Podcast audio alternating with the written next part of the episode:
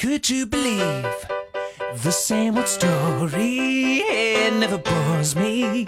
though I've heard it all before. 欢迎收听《一开始叨不叨》，本节目由上期所有和我们一起互动的小伙伴们冠名播出。大家好，我是本期节目的报幕员有能叔叔。可能关注我们平时动态的同学们都发现了，这一周我们的所有的核心成员都去了国外出差，除了这个明阳同学拖了后腿啊，只去了三亚。所以你也听到了这一期节目的开头，就我一个人，没有人和我一起录节目。不过呢，这一次这一期节目是远在德国的逍遥老师和在日内瓦参加车展的刘娇妮老师临时扛起了我们录节目的大旗。然后我知道你们平时呢也不太喜欢看文案，然后所以我需要在节目前面插播这一段，叮咛你们一下。这一期节目呢有一个有奖问答，这个奖品呢就是前段时间我们一直在说的。g a y c a r 内部成员几乎人手都有一个的专属定制手机壳一个，然后呢，呃，这个本来是不打算现在送的，但是因为这一期节目你们听不到大脑、大白、小白、明阳的声音了，所以呢，弥补一下大家这个我们都很喜欢的专属礼品就送给你们了。呃，反正现在能拿到这个手机壳的，大概全球全宇宙不超过七个人。对，没错。如果你能第一个拿到这个手机壳，真的是很牛逼了。当然，这个问题是什么呢？这个问题很重要啊，就是我们在这一期节目里面提到的两家参加日内瓦车展的中国公司，他们分别是谁呢？如果你在节目的评论里面告诉了我们正确答案的话，那就有机会拿到我们这个手机壳啦。呃，这个当然了，谁来送出这个手机壳呢？应该是由我们这个。录节目的刘娇妮老师和逍遥老师来选择。好了，我前面需要跟大家解释的这一段就到这里结束了。那么接下来就让我们一起欣赏由极客汽车的刘娇妮和赵逍遥为大家带来的脱口秀节目《我和日内瓦车展的故事》。呃，对了，刚才这个逼装的差不多了，我忘了说了那个。大家如果在听到这一期节目的话，记得一定要点赞、打赏和评论。点赞、打赏和转发，打赏、转发和点赞，评论、打赏和转发，转发、转发和转发。还有，如果你想要加入我们粉丝群的话，记得在后台留下你的微信号。然后各个后台记得还有我们的微信公众号后台，呃，可以赶紧关注一下我们的公众号 Geekcar G E K C A R，还有我们各个微博，大家也可以去找找我们。然后。呃，当然了，这一期最主要的内容就是好好听这一期节目。虽然没有我们几个人在，但是呢，刘老师和肖老师在日内瓦参加车展，也看到了很多新鲜有意思的东西，可能是我们文章里面没有写到的。希望大家能够好好的来听这一期节目。当然了，呃，可能他们当时录制的条件有限，所以呃，声音的那个效果跟平时听到的不太一样。呃，希望你们能够多多包涵我们。呃，因为这一次、这两次吧，这一周的节目实在是因为，呃，条件的限制，没有办法大家坐在一起录节目了。真的，大家都太忙了。好了，那我们还是接着来听我们今天的节目吧。欢迎收听《K Car 刀逼刀》，我是这几天跑断腿的逍遥。大家好，我是这几天在德国开了好几百公里的焦尼。啊，我们这期节目呢，大家可以看到没有？刘能叔叔没有大姚，也没有呜呜的大白，为什么呢？是一个很奇怪的组合，对吧？对，为什么我和刘老师碰到一起了呢？刘老师已经发誓说再也不加入刀逼刀的录制了，但是他上次破例了。对，我已经破例了。对，然后我们两个呢，现在身处在欧洲大陆的内部。嗯，对，我们现在在德国的斯图加特，著名的汽车城。对，然后那个我们今天呢，刚从。瑞士往那个德国开，然后开了好几百公里，大半夜的来到了斯图加特这个地方。对，为什么去瑞士呢？就是因为在瑞士呢，呃，这几天在进行一项国际汽车圈里非常著名的活动，叫做日内瓦车展。哎，对，这个日内瓦车展呀，被誉为是汽车界的风向标，也就是它的首发新车呢。基本上就涵盖了今年所有的那个热门项目、热门的车型。对对，我们这边看来呢，就是日内瓦车展可能是整个一年当中全球逼格最高的一个车展。我觉得唯一稍微能跟它媲美一点点的是那个原石滩的那个比较私人的那个展会。有时候会发一些特别特别极端的那些跑车呀，或者是嗯概念车。但是正经的车展来说，还是日内瓦算是比较，呃，比较重要的，应应该说是一年当中最重要的一个车展。一方面呢，是因为很多的这个汽车厂商都在日内瓦，都在这个瑞士来发布自己的非常重磅的新车。另外一方面呢，是在日内瓦的车展上，其实你能看到很多这个。呃，欧洲吧，以欧洲为主的这种小众的跑车品牌或者说改装车品牌都来日内瓦参展。那其实有一部分原因也是因为瑞士它是一个中立国，而且没有本国的这个汽车的工业，所以呃各个品牌其实都能以一个相对比较呃平等的姿态来参加这个车展。对，就不像法兰克福车展似的，宝马呀、奔驰啊。你看法兰克福车展，奔驰进门第一个大展厅全是奔驰的，然后出门之前最后一个大展厅全是宝马的，这样显得很有主场优势，让其他的人 完全没有一个平等对待的这么一个态度来说。对，所以在日内瓦你能看到，就是不管是这些欧系的品牌，或者日系的品牌，或者说呃法系，甚至美系，其实大家的地位都差不多。当然，每个展台里面车型的这个重磅程度是不一样的，所以这些车型所吸引的这个人流数量、人流的这个流量是不一样的。但是总体来说，呃，因为瑞士是一个相对来说比较中立的国家，所以日内瓦车展的气氛给我的感觉是非常非常好的。嗯，对。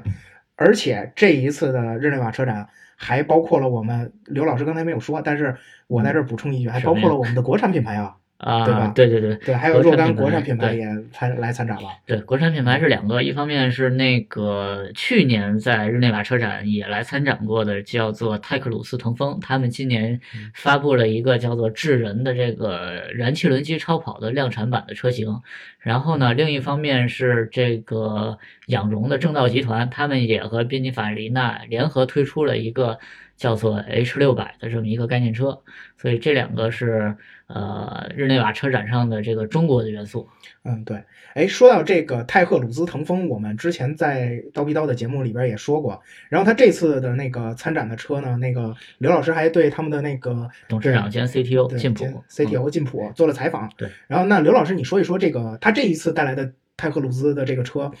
跟较之去年有没有什么变化呢？呃，变化其实去年的那个更像是一个概念车，然后今年这个呢，他们宣称已经是这个量产版的车型了，但是动力系统呢，其实都是这个燃气轮机。所谓的燃气轮机呢，可能之前更多的应用在这个航天领域里。对，我因为们在飞机、轮船上经常对，因为泰克鲁斯腾风其实它的母公司叫做智越腾风嘛，智越腾风这个这个公司有很深的这个呃怎么说呢，军工的一些背景，呃，然后这个晋普呢，他就觉得。是为什么现在会选择用燃气轮机作为这么一个驱动的方式？是因为在过去呢，其实燃气轮机要转化的这个化学能再去驱动车轮，这是一个非常低效率的这么一个转化的过程。但是现在呢，燃气轮机产生的这个能量可以转化为电能，然后由电能去推动、去驱动这个车轮。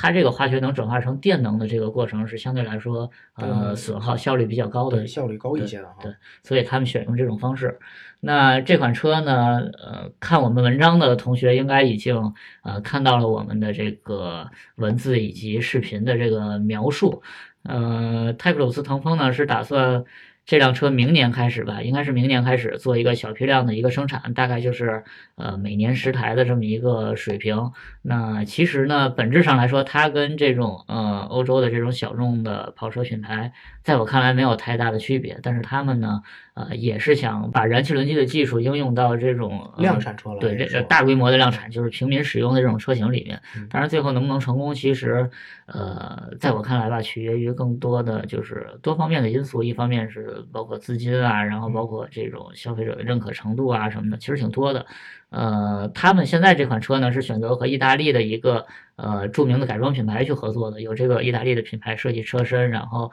去帮他们做代工啊什么的。呃，是欧洲这些小众跑车品牌比较呃普遍采用的一种模式吧。但是如果你涉及到这种大批量的生产啊什么的，其实要面对的问题相对来说就会多很多。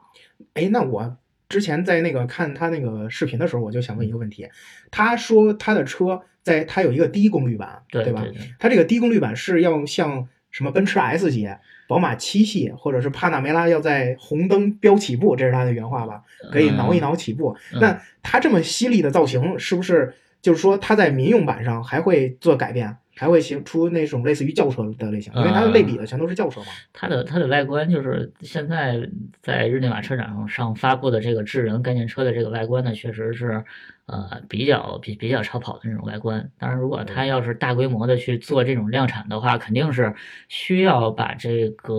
呃外观做的更趋近于现在的这些呃民用车一些。当然，他也提到他们现在其实在做的是这种呃超这种燃气轮机的动力平台，也就是说，在这个平台上，你既可以搭载一台、两台甚至三台燃气轮机，然后又可以选择不同的燃气轮机的这个呃动力输出的参数，所以能能做出很多种呃这种匹配来，然后既可以呃满足那种超跑的概念，一千一千多匹马力的超跑，然后最低的这种可能也会是四百多匹的这种呃动力的水平，就像你说的，它可能会跟这个奔驰的 S 级以及帕拉梅拉这种车去比较性能去做一个对标。嗯，对。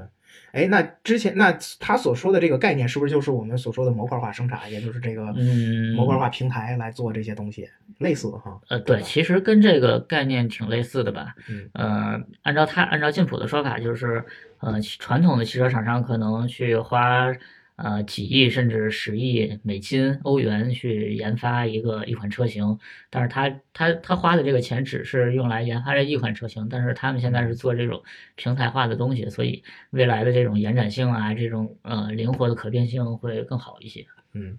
对，那对我们还是因为看完视频，我觉得他对那个他们自己造车企业的这个进一步规划什么的，还是挺清晰的脉络，所以我们还是值得期待一点的。对，吧其实去年泰克鲁斯、腾风发布他们那个超跑之后，呃，大家对于这个公司以及对于燃气轮机这个技术，其实呃争议还是挺多的吧。但是今年感觉相对来说，他们所表现出来的这个思路和理念，要比去年看起来更靠谱一些了。更成熟了，对嗯对吧？那说完了这个泰赫鲁兹腾风，我们嗯再说一说这些就是大规模要量产的这些车啊，嗯就是嗯而且还以后会引入我们国内。嗯这个我觉得啊，嗯这首先第一款要说的，嗯就是大众出的那个 CC 的继任者，嗯，叫 Arton 这个车，反反正关于这款车的名字，我是一嗯直也没有。呃，非常清楚的知道它到底怎么发音对。我还我还特意到那个大众那展台上问了一下他们工作人员，告跟我说了一个名字，叫说叫叫做什么阿阿闯什么的，但是那个发音我确实是不不不是特别灵光。啊，对，因为我在那个网上也看到它的意思，它这个意意思是 art 嗯和那个 e on 这嗯两个单词组成的。嗯，art 就是那个艺术的意思，对。然后 e on 就类似于大众的那些电动车呀或者什么的，一创啊对一创的这种概念。因为它的之前的那个概念车版本是那个那个 Sport GTE 的这这个概念车，啊然后由它演化而来的，所以是那是不是我们可以这么理解？那之后这款车也会出，至少是会出混动版。呃，按照大众现在的这个产品的策略来说，呃，插电混动版我觉得肯定是会有的，但是嗯它会不会引入中国的话，这个其实是一个问题嗯。然后我们现场去实际看这款车吧，就是，呃，外观确实是挺漂亮的，对，跟现在的这种大众的套娃的车完全不太一样。呃，比如说前脸啊，比如说它整体的造型什么的，真的是，呃，可以说是继承了这个最美的大众车的这个称号吧。然后另外一方面，它的实用性其实也比老款的大众 CC 要好很多。你不是坐进那个后排对后排去看了吗？对吧？对。对，给我印象最深刻的确实是它的后排，因为老 CC 的后排我也坐进去过，嗯它的那个后面后座啊，进去的时候不光矮，嗯会碰头，嗯而且后座相对来说比较窄。嗯，然后这样对于身材像我这样比较胖的人来说，嗯那简直就是噩梦一般呀。对，上下车都很不不不方便。对，所以就是这一，但是这一款呢，这一款 R 童这个车会把那个后座给加宽了，嗯然后车体也加长了。嗯，这样的话呢，相对来说让对于对于我们这样的人就考虑更多了，对不对？嗯嗯、然后其实我作为一个大众粉啊，嗯事实上我身边很多大众的，我们自己家里也有一辆 T 馆，嗯对我之前跟你说过。嗯那个我觉得这次让我印象相对来说比较深刻的是它的嗯交互系统，嗯，就是你觉得它这个系统比较流畅，对吧？对，对因为它比我之前接触到的那些嗯大众的那些交互系统要好很多很多很多。因为你家那个 T 管毕竟是好几年之前的产物了，它不可能嗯二零一七年的这个年代了，它的人机交互系统如果再做的像五年之前那样，那大众集团就别混了，真的。呃，这这是一点啊，但是我觉得，因为那些新迈腾啊什么之类的，我也都做过，嗯但是感觉这次算是有一种焕然一新的感觉。嗯，它的反应速度，首先这是，嗯呃，我们之前也看了几款的交互的这个系统了，嗯包括那个叉 C 六零，我叉 C 六零咱们放后边说，这个也很灵敏，嗯，但是有的车就明显，你看标致那个，嗯标致那个就比较粘手，嗯它们反应速度就没有那么快。嗯，我觉得大众这一点做的就很好。当然这个也得看具体后续进入到国内之后，它的这个车机的供应商啊，以及这它它它这套系统的本土化的这个水平做的到底怎么样？但是其实这辆车给我最大的一个感触是它的这个呃钣金的工艺，比如说包嗯括它这个引擎盖儿会有一个那个侧面的一个弯折的这么一个设计，其实有点类似于这个呃保时捷非常惯常所使用的一个一个处理的手法、设计的手法。然后呢，就是它的腰线啊、各种棱线啊什么的，其实非常锐利。这个嗯呃，一方面是考验设计师的这个能力，另外一方面是对于这个生产工艺这个钣金的品控，其实是有非常高的要求的。嗯，所以大众集团包括呃大众和奥迪这两个品牌吧，在呃车身工艺啊这些方面，我觉得其实确实是有它自己独到的地方的，哎，奥迪，我觉得它最牛逼的是它的灯，对吧？嗯，嗯 对。当然它的灯的工艺确实漂亮。对，奥迪展台其实我们就是因为它车比较多嘛，我们就是分别做了一下啊，这个 A 四的这个 S 四的 S4 Avant 车型以及这个 RS 六然后明显的感觉到就是新一代的这个奥迪的内饰的设计啊什么的比比老款的这个强太多太多了。哎，对，包括这个 S 4 Avant 的内饰的材质以及它的这块全线性仪表什么的，确实科技感非常强。对，因为奥迪自身就强调这个 Forsprung durch Technik，就是呃领先源自于技术，对所以它这个技术的这种储备啊，这种应用啊，绝对是要在 BBA 品牌里边也算是嗯保持在领先地位的。对，说说说到这个奥迪的这个技术啊，其实在这次日内瓦车展的奥迪的展台上，我们还能看见这个奥迪有一个呃 A 五 G 创的这个这么一个展车去出现。嗯这个 G 创这个 G 就代表 gas 的意思，也就是它是一个呃天然气的车。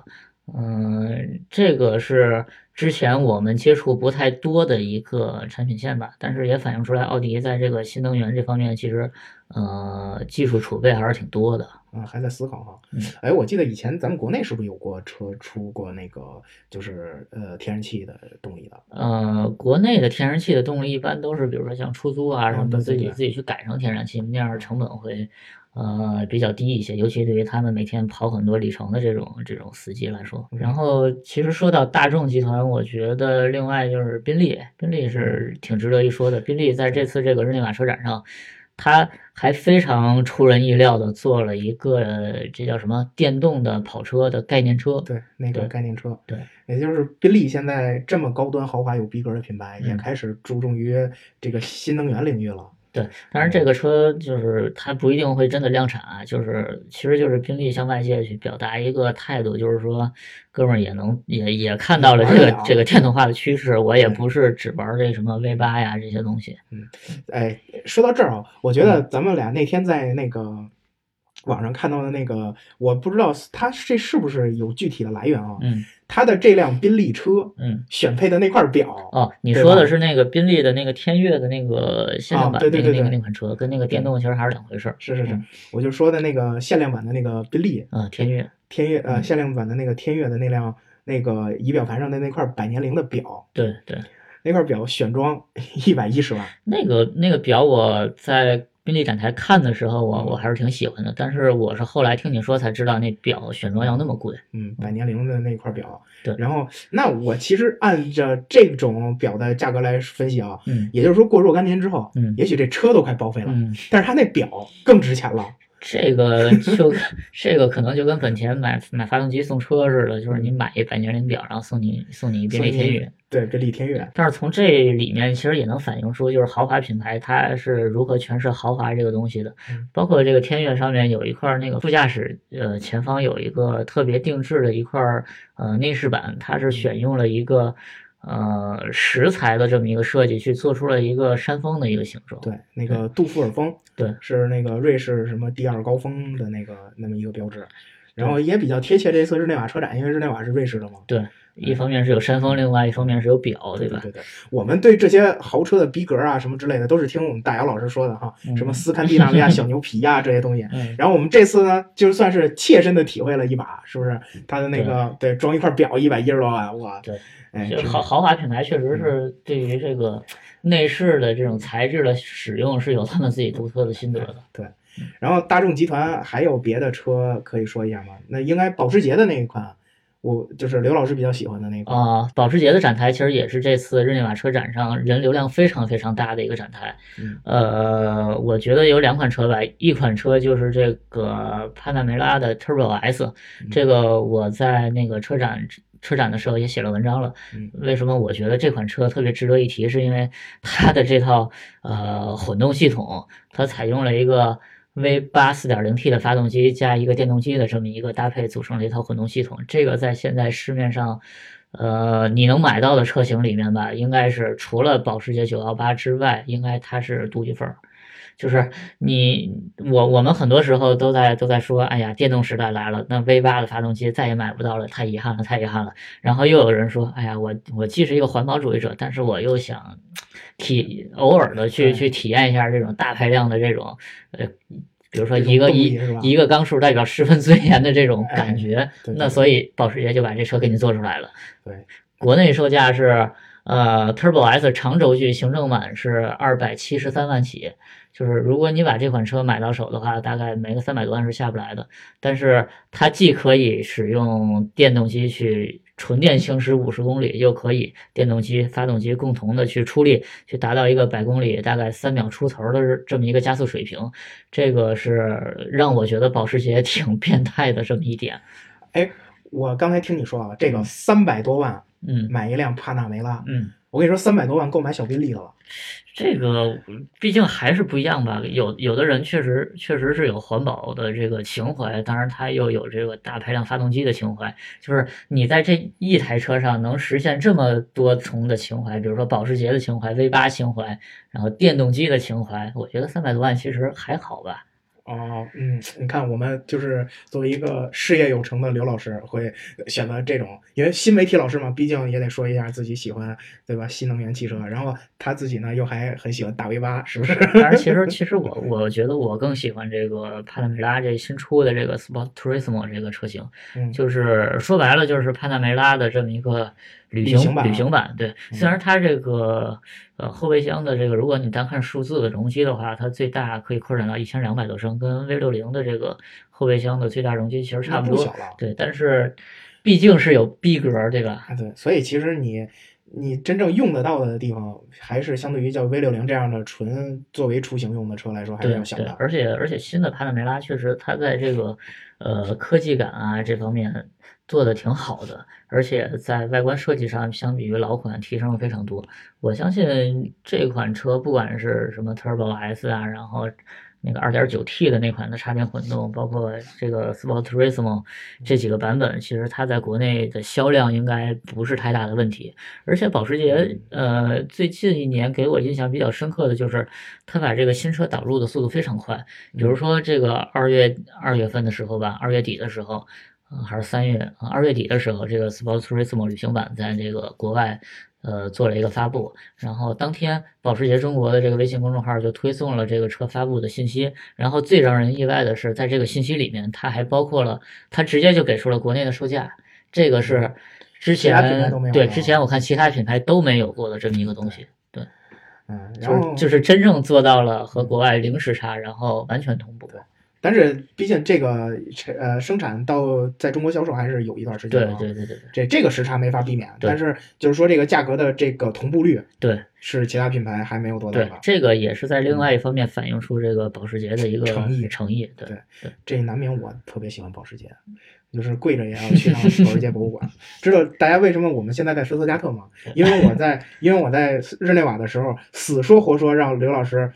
对租辆车，然后我们开着来斯图加特膜拜一下。然后我决定去奔驰博物馆。好吧，再见。反正你已经把我送到斯图加特了，我明天早上自己去，我明天早上自己去斯图那个保时捷博物馆。哦，你之前没去过是吧？去 过去过，嗯，但是去多少遍都不会腻的。是吗？对，站在那个那一幅画，就是那句菲利保时捷说那句话之前，哦我哎，其实说到这个点啊，我这儿插一句，这就是费利保时捷说的那句要自己造车这句话，影响了好多人。我们嗯这次采访那个 Remac 的那个就是就首席设计师的时候先，先先先完整的说一下这这句话的原话，就是当我环顾四周的时候，我发现没有一款车能满足我的需求，所以我决定我决定自己造一对辆，大概就是这么一个意思。嗯但是所以这句话就像逍遥逍遥说的，呃，其实它影响了很多现在的这些新新能源新新进入汽车领域的这些造车者，对对他们都觉得哎自己自己的理理念没法贯彻，所以我自己造一辆。对，包括我们这次采访那个电动超跑这个品牌 Remark，然后他的这个首席设计师也提到了这个保时捷的这句话，嗯呃然后那个之前在那个游侠发布会上啊，对对对，一直在强调对，也有也有这句话。然后那个说到新的这个造车的团队吧，我们这次还看到了那个呃列支敦士登做液流电池的哦那个、那个公司嗯，然后还有那个新加坡做那个 Hypercar 电动超跑的那个公司，我们都跟他们聊了聊。然嗯后在那个我们微信公众号的这个文章里面，不管是文章啊还是视频啊，其实。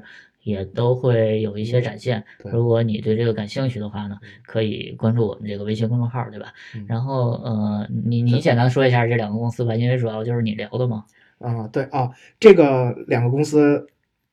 嗯，包括他那个液流电池，我们嗯。采访了一下他的那个创始人和 CTO 这个人，这个人很厉害呀、他他给自己的头衔啊是嗯首先是歌手，对他，对他之前是一个音乐人，对搞音乐的，然后他又是个物理学家，对不对？对然后什么自学者、博士头衔，对，哎，反然后正对。反正是听怎么听着吹的挺对挺牛的一个人。这话说的有点有点狂，有点过。对但是呢，他这个车的这个跟他聊完了，他这个车的理念还是可以的。对，就是他们把这个他们自己造车呀，嗯并不是说要去批量生产，要去卖，要去那个做大规模生产，而是呢要把这个车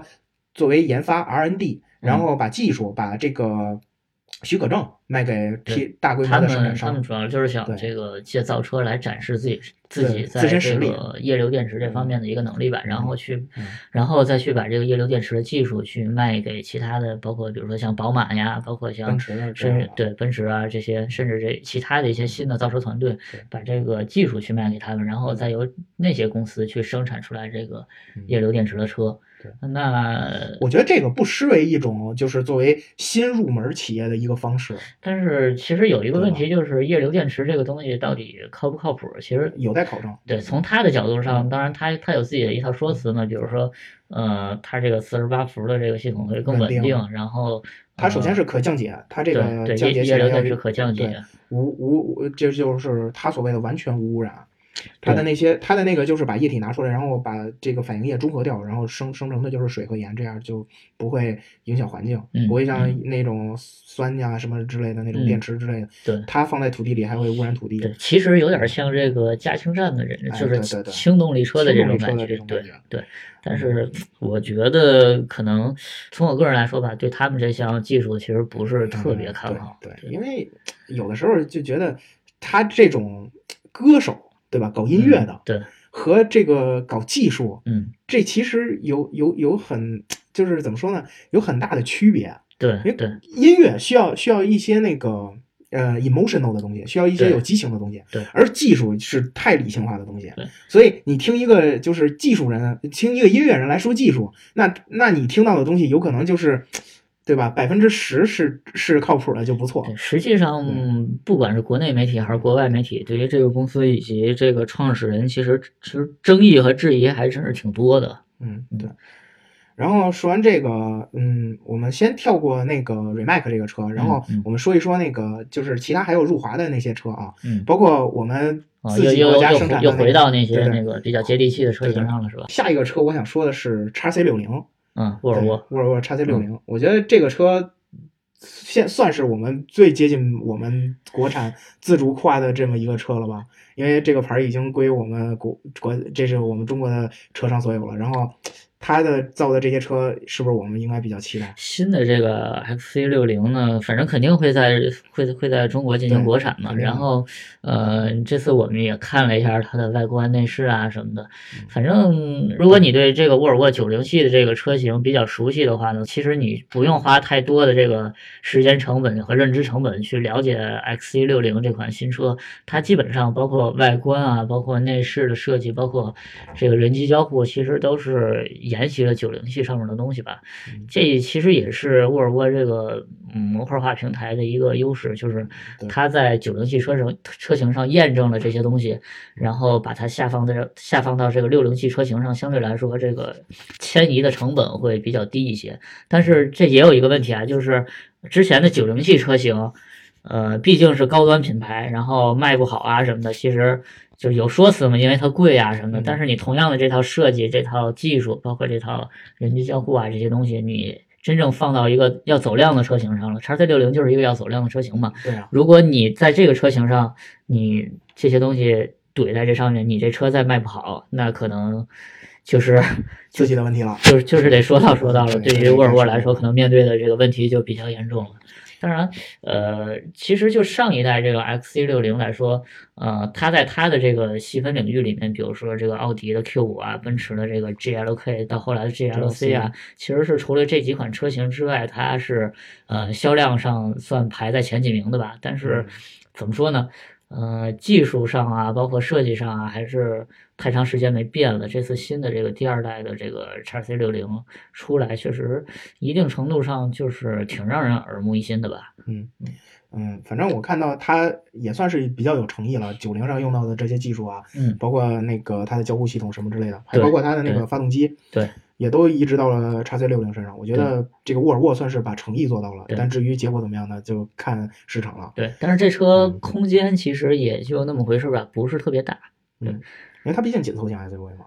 对对对，接下来我们就说嗯一款比较有逼格的车，嗯嗯然后刘老师也挺喜欢的这么一款车。我觉得简单的说几句啊，嗯因为我感觉刘老师可能在要要展开，要在那个他认为比较极客的车里边嗯展开一下，就是这个科尼赛格，呃不是，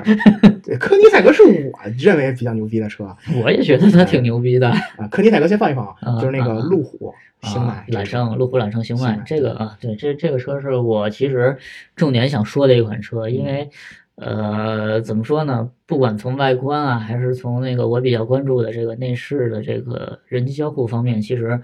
这个揽胜星脉都是有挺多的话题可说的。嗯呃，先来说说背景，这个揽胜星脉其实是揽胜家族的第四款车型。呃，在此之前呢，有那个揽胜，然后揽胜运动，然后极光。它这个星脉的定位就是介于极光和这个揽胜运动之间，但是其实车身的这个尺寸啊，已经非常接近这个揽胜运动了。嗯呃，未来进入中国呢，它的价格区间其实也会在这个呃极光和揽胜运动之间。其实其实这两款车之间有非常大的这个定价区啊间去留给这个星脉。然后呢，这个车是跟呃捷豹的 F Pace 是同平台的，嗯然后它的竞品呢可能是像什么保时捷的保时捷的 Macan 啊，当然还包括这个 F Pace 这这些车型。还有那个宝马那个叉四，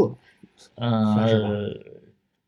不算是最直接的竞品吧，但是按照它的价位来说，其实其实还好。然后嗯这个星脉这款车呢，呃，我比较想说的是它的内饰的这个交互，就是其实很多人也看到了嘛，就是星脉这个用了一个。呃，中控的一个上下双屏的这么一个设计，然后显着特别特别有科技感，尤其是它这个下方的屏幕使用了这个触摸屏跟实体旋钮的这种结合的方式，就是虚虚实实，你中有我，我中有你的这种感觉。一直以来呢，就是很多人都在说这个，嗯、以后的车里到底是应该触屏还是按钮啊？这这些这些乱七八糟的一堆比较纠结的东西吧。然后呢，其实星脉在这款呃路虎的设计师在星脉这款车上做了一个相对来说呃比较有意思的这么一个回答。可以说是很大胆。你去完这个路虎的展台，看完星脉，再去看像什么奔驰 E 级啊，对对对，对，像什么嗯，哪怕是以交互系统很著名的宝马，对，像什么宝马五系啊，其实能感觉出来，路虎在这个这款车的内饰的这个科技感上，以及这个交互上面，其实呃领领先了，其其实挺多的。一大步，对确实是对。本来在我们印象中，其实路虎这个车的变化应该是在这 BBA 之后，对吧？对，尤其尤其它对是一个英国人的品牌，他对这些东西可能科技感啊这些东西可能不是特别的，不会摆在首位的去去做，但是在星脉这款车上，其实能看到，呃，它最大最大的一个亮点，除了它的外观，应该就是这套人机交互系统了。对，感觉感觉技术相当相当的新颖。对在这儿我想问一句，你觉得这个和它的这个印度背景有没有关系？其实因为印度比较，呃，印度在我们众所周知比较嗯重视这个信息化的发展，啊软件儿，对软件的发展、软件的开发对，而且呢，其实我觉得他们的定位其实找的很准，嗯因为目前来说，这些就是路虎的潜在客户，嗯在这个嗯买，尤其是买星脉这样车的人，嗯，我觉得按我来看，互联网界的新贵比较多，就是就是所他们谓的什么这些技术。呃，那个词叫什么来着？呃，新中产阶级，对对对是是这个说法吧？这可可能在你看来，这个阶级里面，呃，很多人都是现在的程序员啊，嗯。就是搞 IT 的这些，所以路虎为了讨好他们，在这个科技感上做了一个非常大的尝试。对，但是我觉得啊，其实就是作为一个豪华品牌来说，你你之前可能是用内饰啊，用这些精细的做工啊什么的去吸引消费者，但是在现在这个时代，其实互联网，再具体说到这个移动互联网，是任何品牌都不能去忽视的这么一个东西。就是它它在这个产品刚立项的时候去做调研啊什么的，肯定是会。把这个移动互联网啊这些东西作为一个非常重要的一个一个考量的因素去做它这个产品的设计，所以这个一一方面，就像你说的，可能会有这个印度啊、中国啊这些移动互联网新贵的这种这种影响吧。但是另外一方面，其实整个的就是时代大背景也在对对推动这个大环境其实也是也是这样，因为呃你没有其他的东西可比了嘛，你毕竟不能像宾利那样往上怼一个陀飞轮的表吧？那那你怎么办呢？你你拼工业也拼不过保时捷、奔驰这些，那就只能走科技感呗。对，就是独辟蹊径，走一个 idea。对，其实我觉得以后会看到越来越多的，就是呃，用科技感作为这个衡量这辆车是否豪华的一个重要的指标。当然，在国内其实很多人呃不是特别在意这些东西，但是随着就是时间的推移对，包括像像你们这种有购买能力的九零后的出现，啊，这点刘老师我觉得是把他自己对于自己的畅想呢移植到了我身上就。是就是我我们这代已经没戏了，对吧？所以未来就还是你们的。你你们这一代都买那个陀飞轮的那个宾利那个天悦，我们就只能买一买新迈，哦是吧？哦好了，咱俩就不要撕了。这撕撕这件事儿是应该跟大姚撕的，因为大姚之前在美系豪华的时候就提、嗯提到过，科技感到底能不能体现豪华？啊，我们之前之其实其实说到这个科技感能不能体现豪华，在这个新的宝马七系里面，就是新一代的宝马七系，它所主打的一个重要的概念就是科技豪华，嗯因为它面对它的竞品就是奔驰的 S 级嘛，S 级就是传统豪华，就 S 级其实做的已经非常的完美了。那对于宝马七系来说，它以什么样的这个差异化的这个点去和 S 级去竞争，就是一个非常重要的课题。所以宝马选择了这个用科技诠释豪华。所以你能看到在这车上有什么。呃，手势控制啊手势控制啊，然后这种碳纤维的这种那个座座舱啊什么的这种东西，反正乱七八糟一大堆。反正怎么说呢，就是总结一下，就是说，嗯，科技感会成为以后衡量这个一辆车是否豪华的一个非常重要的这个考量的指标。嗯，对，呃，我在这儿最后再补充一句啊，嗯就是如果这个是系统嗯是宝马做出来的，嗯，我觉得会相当牛逼。当然，我这有点吹牛逼说德国品牌什么的，这又该挨撕了。嗯但是我想说，嗯之前我是受到过，就是很多人反映，就这个路虎的电子元件的质量问题啊。这个东西如果要是路虎做出来的，我们不免有一些担心、嗯啊。你把科技堆砌的这么高，嗯那你的质量会不会跟得上呢？这我们拭目以待。但是嗯我觉得补充一句，就是路虎的这个思想、这个想法，嗯已经从一个追赶者变成一个领先者了，这一点是真的值得肯定的。嗯嗯也就是说，刘老师如果把这个路虎这个星脉作为本届车展他认为最极客的车，嗯我觉得这就是出发点，肯定就是因为这个路虎在这个想法上就很极客。这个呃怎么说呢？其实也是跟我个人比较关注这个就是科技啊、科技配置，然后人机交互这块儿，呃比较有关系吧。我我属于是继承了大白老师的衣钵的那那个人，你知道吧？对，好好，那个嗯。说完这个路虎的星脉了，嗯然后我再说说我认为最极客的车。科尼赛格，说说说说说说说，我得夸一夸科尼赛格。啊啊这别的不说，我先我先举几个数据。啊，对我、我爱说数据，我爱你举拿数据来说。首先，一千五百匹合成马力，嗯对吧？嗯电动机和汽油机，嗯像你刚才说的保时捷那个多少？保时捷的那个什么三点多秒啊，什么之类的。啊，那个是呃总功率是五百，呃是我想想啊是五百多千瓦吧，然后对六百八十匹马力，嗯，六百八十匹马力，那你这个八百多匹马力吧，具体我也忘了。对，反正甭管几百匹马力了，是吧？没有一千五高，对不对？啊，六百八十匹总马力，帕拉梅拉 Turbo S，它那也是电动机加了一个五点零升大 V 八，嗯也很过瘾，嗯是吧？一千五百匹合成马力，嗯然后零到一百嗯二点八秒，嗯零到二百六点六秒，嗯零到三百十点九秒，嗯然后破四百都不用二十秒。嗯更厉害的是，从四百到零，嗯就是从零到四百，从四百再到零嗯，二十七秒。啊，这些数据我们听完了，是不是就是是不是心潮是不是基本上跑完这不到一分钟，这车也就差不多到站了？对，这这哎，买得起科尼赛格的人在乎 油钱吗？在乎油钱吗？在乎轮胎钱吗？不是不是，我的意思是说啊，就是我换个我换个轮胎，换个油，就是加个油这样它它那个车的混动系统电池组的容量可能也就六千瓦时多一点吧嗯。这个电量吧，其实不足以支撑它长时间的这个在峰值性能上去发挥。嗯，就如果电池没电了，其实对于它的这个性能会是呃有一定折扣的。啊，对，有一定折扣，因为毕竟这都是这都是极端数据啊，嗯我们一般开也也不至于能开得到，嗯当然我也开不着。嗯这辆科尼赛格这个车，嗯它和布加迪威龙是一个性性质的车，对吧？嗯我们大家公认的嗯。就是能和布加迪威龙叫板的，嗯。或者布加迪新出的这个体控叫板的，嗯。就是科尼赛格。但是布加迪背后是谁？嗯，布加迪背后可是大众。大众啊大，众对，对吧？嗯。而且，但是呢，科尼赛格背后呢，嗯。我们采访科尼赛格的人的时候，科尼赛格人说了，背后其实没有人，对，全是他们自己开发的，对，对吧？这一点我觉得就相当极客，而且。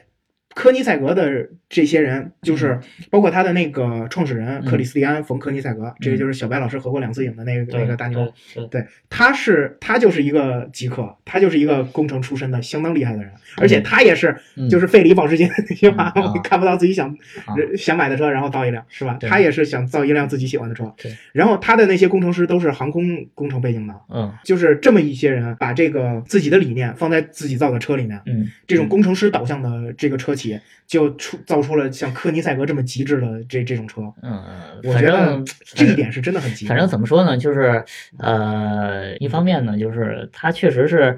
就是在性能上确实是牛逼，这个必须得承认。但是另外一方面呢，就是它为什么能做到这么牛逼，也得也得考虑到，就是像那些呃大的整车厂，它做的是大批量的产品，它需要保证的是稳定性。但是你作为一个小众的超跑品牌，甚至说这个 hypercar 的这种品牌，你其实不太需要去顾及这种稳定性，对不对？包括之前有人爆出科尼赛格的很多这样那样的问题，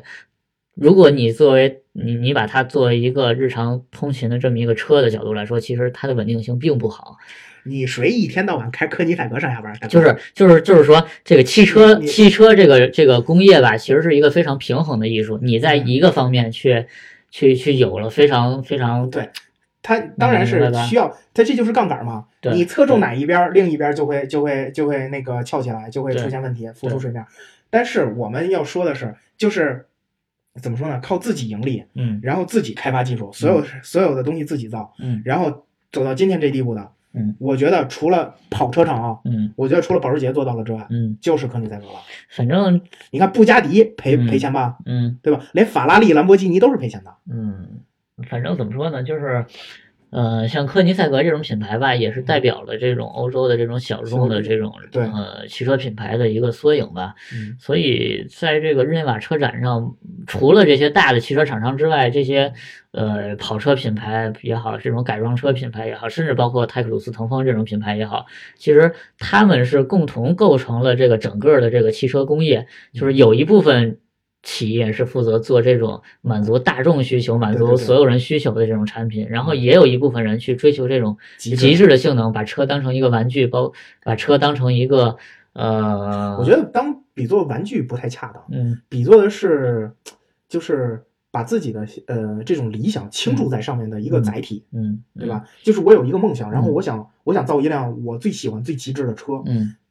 然后我就把这个东西造出来，嗯这其实承载的是我的梦想。嗯然后然后买这个车的人呢，嗯我说的逼格高一点啊，嗯。就是跟我的梦想，就是跟我志同道合的人来买嗯我的车，嗯。是这是我觉得这是小众品牌的追求。嗯。然后嗯我其实，在欧洲这么长时间，我觉得就是欧洲的小众车厂嗯。还真的有它的生存的空间。嗯，你像之前德国还有那个阿波罗，对，然后像科尼赛格呀什么之类的，对这些车有它的生存空间。嗯就包括那个那个坐摩托车那 KTM，嗯他生做的那个敞篷那个小跑，嗯，也都有它的生存空间。就是周立波开那个啊，对对对对，就是那个嗯。所以我觉得真的这个小厂造车嗯。也是一个就是很有就是很值得呃探讨的一点。怎怎么说呢？这个其实是汽车工业里面就是不可缺少的不不可缺少的一道非常非常亮丽的风景风景。嗯我我们需要就是高尔夫啊，然后奔奔驰 C 级、宝马五系、宝马三系这种这种产品，对，当然也需要就是像什么科尼赛格呀、嗯。帕加迪呀、布加帕加尼亚、布加迪呀这种。呃，貌美如花的产品，所以呃，他们共同组成了这种汽车工业的整个的一个全貌。我觉得这个能在日内瓦车展上看到这个全貌，是在其他的车展上是很少能看到的。所以，所以我们觉得，就是还呃切回原来的逼格主题吧很高，对对，逼格很高。对，这儿在这儿也是呼应一下我们开头说的，就这日内瓦车展啊，嗯算是这个世界上车展里面，嗯就是综合性，然后平衡性最好的一届车展。然后它相对于，因为我们都说四大车展嘛，北美、东京、法兰克福和日内瓦，嗯，其他三大车展都是来自来自三个造车强国，对，他们都他们都有自己的侧重点。对，而日内瓦就是一个综合性的，对，所以日内瓦是最高逼格。像之前我去了那个年初的北美车展嘛，其实嗯。能明显的感觉到，就是，呃，像什么，呃，美系的这些品牌非常强势，他们的那些大皮卡呀、大肌肉车呀什么的，就在那边肆无忌惮的展出。嗯但是有很多欧洲的品牌，就包括宾利啊什么的，就根本没有参展对。但是在日内瓦，基本上，呃，所有品牌都会在这边展出。嗯，对，大到那种那个道奇那个 R A M 幺五零零，嗯对嗯，然后小到那些小电动车，嗯，对吧？都都是有有他自己的一片儿展区，然后会受到很多关注。对，就是车企在车企的心目中，其实日内瓦车展的地位，呃最高我我是觉得应该是对于很多车企来说，应该是最高的了。嗯对，对我我还想再说一下，就是这个欧洲人对于这个车展的这个热情，啊，对，就媒体日的时候，我们真的没感觉到人有多少啊，因为其实嗯和国内不太一样的是，我觉得日内瓦车展的媒体日其实就是嗯还是媒体占大多数的，但是到了观众日、普通普通公众日的时候，人真的是特别特别多这叫锣鼓喧天，鞭炮齐鸣，人山人海。对，而且而且能发现就是有很多这种残障人士也也会来看车展，啊他们推着坐着轮椅啊什么的，对对，真的是非常非常多，每天都能看见很多。这个在国内的这种车展里面是完全不可能看见的一个景象。这一方面就反映出来，就是他们那边的。这个公众公共设施、基础设施的这种完善完善以及对残疾人的这种友好，另外一方面也能反映出来，就是在车展这种场合吧，确实大家都是平等的，包括呃观众和观众之间，包括这个呃呃参展方跟观众之间，包括参展方和媒体之间，其实我们也能感受到，比如说就是我们想去找找某个这个大佬做一个采访啊什么，他们都非常 open。对，都可以跟你聊。然后，呃，而且呢，他们都会基本上是知无不言，言无不尽。对对对，然后，其实这也给我们国内的这个展会组织者呀，就是这种呃这种这个车展呀，组对织方提提供了一个参考，就是你首先的是你这个基基础设施对要完善，然后尤其是无障碍通道，对你得考虑到。这样的话，不光是不光是对残疾人的照顾，或者是对人这个各各种人的平等，也是嗯体现了一个你你作为一个组织者的能力。嗯嗯。对，这是双赢的结果。就就咱先咱咱先把这个残障人士这些放在一边儿，就至少你国内车展里面，你媒体是别有那些大爷大妈啊带着孩子进来，你冒出媒体的，这这样总行了吧？你对对对对对啊，你你你都进来了，那你让我们这些媒体怎么干活啊？对，是你要是想安安静静的在车里边拍一拍呃视频啊，介绍一下，到时候小孩儿呱凑凑上给你一哭一闹，是吧？对啊，就白录了，对吧？真的但是有的时候真的很很很难过的。你你在车展上辛辛苦苦的，你在那干活，然后对对但是但是你反观日内瓦这些车展，就是大家真的把它当做一个就是一个节日来看待，我觉得。就是一个汽车的盛会，大家从各个从欧洲的各个国家，比如说德国呀、法国、意大意大利呀这些各个国家赶来，然后就为了看这一个车展。其实对他们来说也是一个大 party。对，嗯，能看得出来，很多人是真的挺享受这个车展的这个场合的。嗯，这个其实跟国内的车展的氛围，我觉得，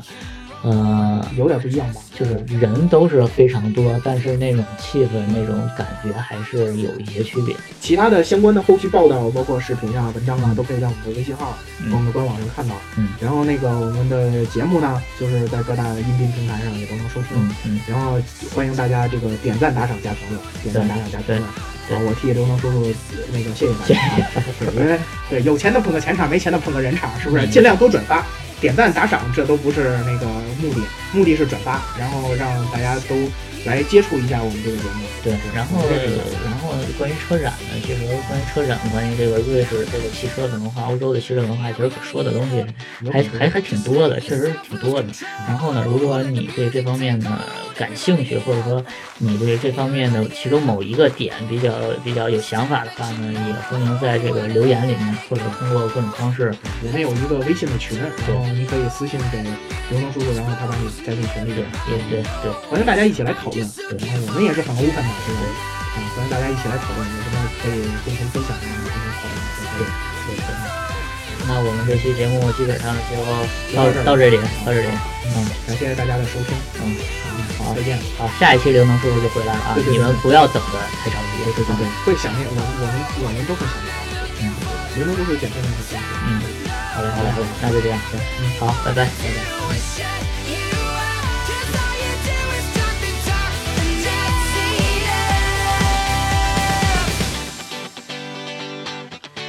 Looking for a good night.